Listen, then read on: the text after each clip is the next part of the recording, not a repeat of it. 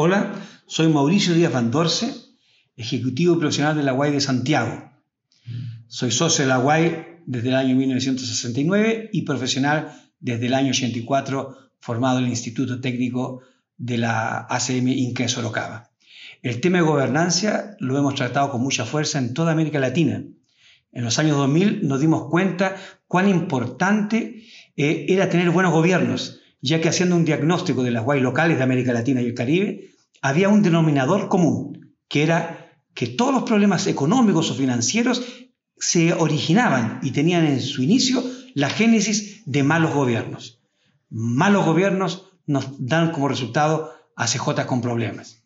Pero al contrario, buenos gobiernos o gobiernos corporativos de organizaciones como la nuestra significa al cabo del medio y largo plazo tener organizaciones fuertes, con misiones claras, con programas transformadores y principalmente sustentables económicamente.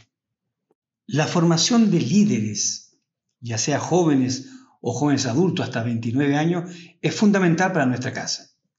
Si queremos perpetuar la cultura organizacional, tenemos que continuar formando voluntarios y profesionales. Específicamente cuando hablamos de Igor, que sería jóvenes en gobernancia, ¿cierto? La traducción, o Igor, eh, ha sido un motivo fantástico de suceso para nuestras web locales, lo que nos ha permitido renovar nuestros líderes, renovarlos con entusiasmo y con las competencias y principalmente sin perder, perder la esencia de la institución.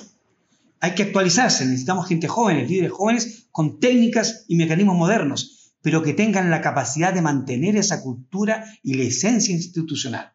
Igor, no tengo duda que para nuestra guay local y para cualquier guay de América Latina ha sido fundamental para perpetuar nuestra organización, ir haciendo los cambios necesarios donde grandes líderes que hoy día tienen que dar el paso a los jóvenes para que se continúe cumpliendo nuestra misión en nuestro continente. Gracias.